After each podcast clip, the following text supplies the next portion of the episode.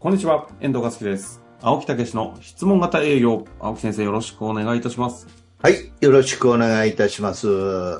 さあ、ということでね、今日も行きたいと思いますが、久々にちょっと持ち込み的なことをやってみたいああ、そうなんですよね。うんテーマがね、あるということですので、早速行きましょうか。はい。これ、そのね、あのよく営業でこう悩む部分なんですけど、はいはい。お客様の欲求が高まらないとかね。欲求が上がらないとか、うん、まあ現状に満足していただいてて、その話にならないとかね。ああ、もう本当によくある悩みですね。ええ、例えば車で、まあ、車検で乗り換えの時に、ね、もう今の車で行こうと。うんでも営業マンは新しい車をまた提案したいっていうのね。新しい車どうですかって言って、いいよ、これで。もう、これ、もう、最近車性能いいからさ、十分十分みたいなね。いや超でもい超リアルな話ですね。え？とってもリアルな。うん。いや、もう最近いいのが出ましたですねって。いい、いい、いい。走ったらいいよ、走ったら。めちゃくちゃリアルだな。もう、もう何も言えないみはいたいな。はいはい。言えないですね。もうそうなったらもう無理じゃないんですか？そうこっからが始まるんですか？え？いやだからそのその切り口になるともう、うんしんどいよねあ、さすがに。あ、その会話に入ってっちゃったな。その会話で、うん、まあまあまあか切り替えることもできるんですけどねおーそれそれは何かというとあの乗り換えどうですかとか現状からスタートするんですよねで、うん結構現状に満足してる人っているじゃないですかはいはい。まあまあ、それでいけたら幸せみたいな、うんうんうん幸せっていうか、それでいけたらいいよみたいなね。うん。で、でも、やっぱりね、新しいものはもっといいし、うん、もっとこう快適やし、みたいなところをお知らせしようと思うんだけど、はいはいはい。うん。現状から入るとそう言われちゃうっていうね。うん。うん。だから問題は現状から入るからなんですよ。現状欲求解決策じゃないんですか？そうなんですけどね。そういう人には現状というのはより落ち着かしてしまうんですよ。現状固め。現状固め。エビ固めみたいな。やっちゃいけない技。まさかの。そうそうそうそう。だから、うんこれ意外と、え、聞いたことのない話かもしれないですねうん。それと、なんかリフォームなんかとかね、営業なんかよく聞くんやけど、ピンポーンって言って、なんか困ったことないですかとか言って、うん。あ、ないないとか言って終わり。いや、いや、な、なんかほんでも、いろいろ年数経ってたりしたらね、あるんじゃないない言うてるやろ、って。うんさすが修羅場くぐってるだけあって、あの、そういう系のあのシーンがリアリティありますね。一個一個が。一個一個言われ一たり個一個言われれてきたのが伝わり困ます。ったなーみたいなね。でそうなんですよでそれもやっぱりね困ったことないですかという現状なんですよね。現現状を聞いてるっていうね。うん。えなんかそれって今のってピンポーンですか？え？ピンポーンっていうシーンですか？そうそう。いきなり困ったことないですか？って言うんけどいや何々リフォームですけどこの辺回らさせていただいてますって。あのリフォームでなんかご要望とかないですか？とか、うん、でついねあの困ったことないですか？って言っちゃうんですよ。あ。いや、困ったこと、そんな初めての人に言わないよね。でも、営業マン困ってるから、自分が困ったことないですか？い やなるほど。そうなっちゃうんですね。そうなっちゃうんですよ。おかしいよね。もう、断られるべくして断られるみたいなね。はいはいはい。いやー、営業は厳しいよなって、いやいや、君が厳しくしてるよ。でも、イメージ湧きましたね。現状を聞いたりするとそうなっちゃうと。そういうことなんですよね。だから不満ということをその欲求に変えようとするっていうね。うん。だけど不満そのものにそんなにまあ満足してたらなないとかさ、まず感感謝をね、感じて生活せなあかんっていう人に、そんな不満を言ってもあかんかもしれんよね。はいはいはい。仮にね。だからここはですね、現状欲求じゃないんですよ。解決策言っちゃダメでしょでも。だから逆転なんですよ。欲あ、求、現状と逆境逆。欲求現状なんですよ。よ、それも、その欲求を最高位の欲求にしてもらいたい。それ、例えばちょっと待ってください。うんえ、最高位の欲求にいきなりする？例えば？うん例えばどういうどういう車やったらもう最高ですか？みたいな。あ、あ、あ、理想ってこと？そうそうそう。ああ、そうか、欲求ですもんね。そうそう。どうどういうどういう保証であればもう安心ですかね？ってもう本当に安心できますかね？とか。うん。っていうふうに持っているんです。よだから現状から欲求じゃなくて欲求そのもの理想そのものをまず聞いてもらうおー。うん、だからそのこう現状のことを外してもらうっていうことですね。これあの前に反論対処法で言ったと思うんですけどはい。現状のところにひこうひっついちゃってうんお金とかそういう問題、うん、ひっぺがらさなあかんそのためには未来を聞けっていうのと一緒ですよね。で未来から入るどういうことやったら最高ですうん。ああ、なるほど。うんという思考を未来型に変えちゃうと、いや、それはこうこうこうで、こういうことで、うん、なったらいいよね。え、例えばそれはどういうことですか？と。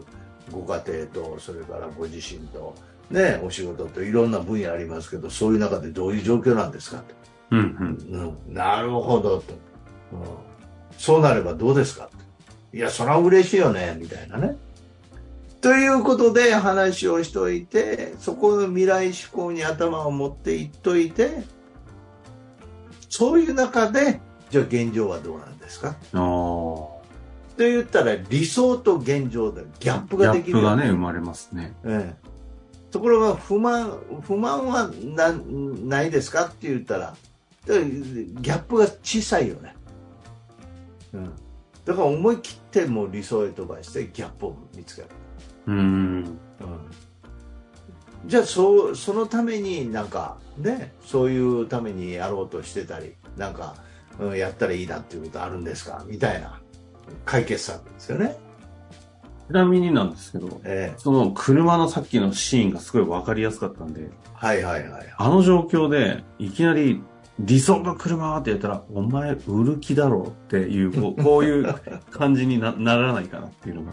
まあだからそこのアプローチの仕方ですよね。うん。そこでなんか最近いい車とか、なんかこういうのいいななんていうのあるんですか、ああ、そっかそっか。だからここアプローチの仕方なんですね。そうそうそう。うん。なんか、あのうちの最近こう出たの、あの広告とかなんか見てもらいました？とか、どう思います？とか。そうかそうか、その時のアプローチは、やり方はちょっと置いとくと、アプローチはどこかっていうと、理想なんですね。そうそうそうそう。そこの話から入っていくっていうね。いうことでね。うん。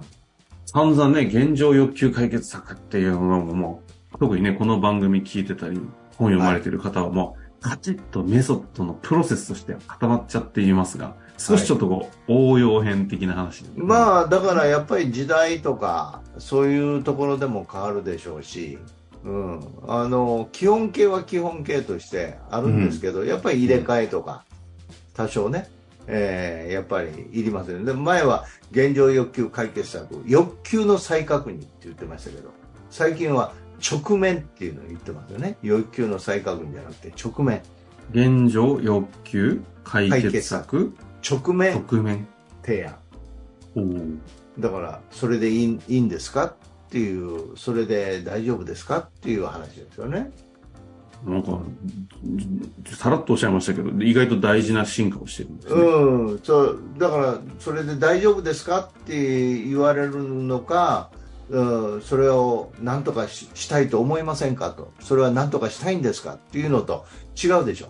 うんうんうん。でだいぶニュアンスが違いますね。どう違います？なんだろう、自分ごととして問題に、あ、それこそだから問題に直面した感じじゃないですか。そうそうそう、うん、だからよりリアル感うんそうすると動き出すっていうことですよねなるほど。うん、なんとかあしたいと思いませんかって、それはしたいけどさって言って、なんか言い訳出てきそうやね、うんうんうん。うんでもそれで大丈夫ですかって言うと、なんか、いや、それはあかんない確かと いうことなんですよね。に。なるほど。ええだから、まあこういうことですね。うん、だからあ多少やっぱり基本形は一緒なんですけど入れ替わりとか、うん、いうこととあと業種なんかでも多少こう変わってくるとかね。いうようなことはありますよね。それは変わるっていうのは、例えば入れ替え以外に変わる部分っていうのはあるんですか？まあ入れ替え部分入れ替えとかあと言い方とかね。ああ、そこはね、細かい話になってくるんで、表現とかね。とかそっか、そのあたりはね、ちょっと一個一個超具体的な質問がなんか思い出しました。昨え日ね。昨日ね。昨日？テレ昨日テレビ見てたんですよ、はいはい。うん、それであの真っ赤な服着てるあの誰？あのタレント。真っ赤な、ああ、えっ、と、カズレーザカズレーの番組があります。はい。ね。うん。それで、人たらしっていうテーマやったんですよ。はいはい。人たらしは、どう、どういう特性を持ってるか。人たらしである人の特性？そうそうそう。その中で、もう本当に私が伝えてるのと同じこと言ってるのえね。ー、なんですか？まず、人たらしは、常に相手の目を見て話すって言うんですよ。おお。つまり、承認欲求を強いんですよ。うん。あの相手っていうのは。うん。でじーっと見られるとものすごい嬉しいって言うんですよ。あ恥ずかしいんじゃないんですよ。嬉しいんですよ。うほう。目を見て喋ってもらえるっていうのは。私をそんなに注目してくれてるのかっていう話です。414回。とにかく目を見れば売れる？とんでもない回やりましたけど、まさにこれですね。そういうことです。それからもう一つ、おうなずきなんですよ。相手の、相手の話を承認してると。へーつまり、人たらしっていうのは引きつけてるんじゃなくって、認めてるんですよ、相手を。なるほど。だから人たらしなんですよ。